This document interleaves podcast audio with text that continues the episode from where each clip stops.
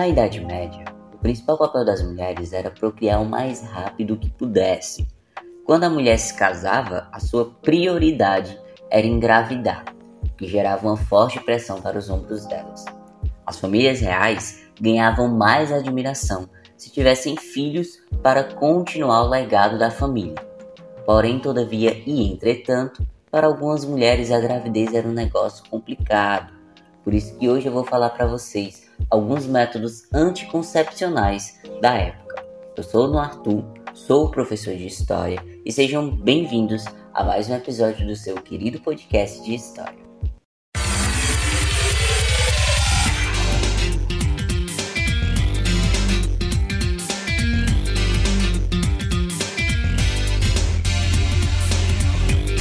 Começa agora o podcast. De novo essa história? Podcast. De novo essa história? Com Noah Arthur.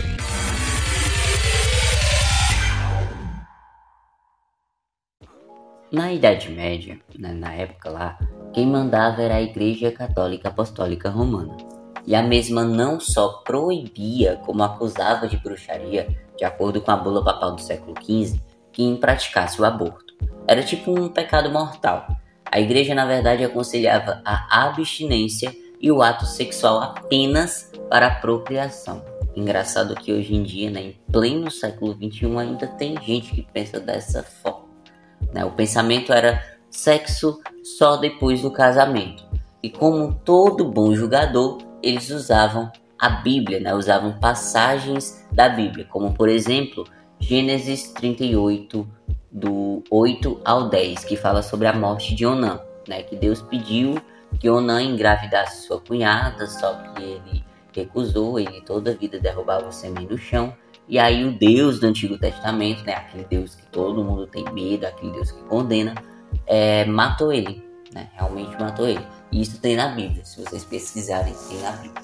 Então, as pessoas da Idade Média usavam isso, né, usavam essa passagem para dizer que impedir a gravidez ou o aborto era questão de morte. E aí um dos métodos contraceptivos da Idade Média era o famoso coito interrompido. O, e como a mulher era submissa aos desejos e às vontades dos homens, elas nem opinavam e muitas nem sabiam que os maridos faziam isso.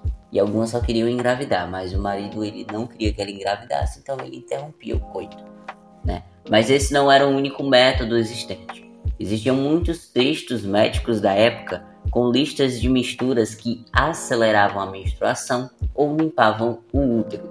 Lembrando que na Idade Média as pessoas não tinham acesso a livros, porque a igreja proibia, a igreja ela promovia a alienação. Então, queimaram muitos livros, tinha um index que era a lista de livros proibidos pela igreja. Então, era muito difícil terem acesso a livros. Mas quando tinham nesses livros médicos, eles tinham processos que aceleravam a menstruação ou limpavam o útero. E a eficácia dessas porções, né, desses remédios, era de acordo com as ervas utilizadas. As ervas também podiam ser usadas de forma física. A hortelã, por exemplo, ela era inserida contra o colo do útero antes da relação sexual ou usavam óleo de cedro para corromper o esperma. Na Idade Média, algumas mulheres também usavam o método que vinha de herança lá do Egito Antigo. Consistia em uma substância pastosa que era feita com fezes de crocodilo e leite azedo. Pense num negócio que devia ser podre, né? E essa substância, ela era inserida na vulva a fim de criar uma barreira ácida que impedisse os espermatozoides de fecundar. Eles acreditavam muito que o ácido impedia que o espermatozoide fecundasse o óvulo, certo? Então, partindo desse princípio do ácido, o limão também era considerado um ótimo controlador de natalidade. Né? As mulheres elas costumavam pegar esponjas cheias de suco de limão e contrair contra o órgão sexual, certo? Mas o meu método favorito é o método do Surano. Ele recomendava uma coisa incrível para poder impedir que a mulher engravidasse. Ele falava que antes do ato sexual, a mulher ela tinha que pular sete vezes para trás e assim que ela terminasse, né, o seu sexo, ela tinha que espirrar imediatamente, porque se ela espirrasse ia fazer com que o espermatozoide saísse pelo espirro dela. A explicação disso? Bom, a força do espirro forçava a expulsão dos espermatozoides do corpo da mulher. Então, quem estiver me escutando e não quiser engravidar, basta pular sete vezes para trás e espirrar assim que terminar o ato sexual. É isso. Bom, é isso. Esses eram os métodos contraceptivos da Idade Média. Espero que vocês tenham gostado. Se quiserem mandar sugestões e feedbacks, enviem lá no Instagram, arroba História Podcast, ou no Gmail, de novo essa história podcast, arroba gmail.com. Vou ficar muito feliz e muito grato de receber as mensagens de vocês. É isso, tenham um ótimo domingo, um excelente começo de semana e vida longa e próspera a todos!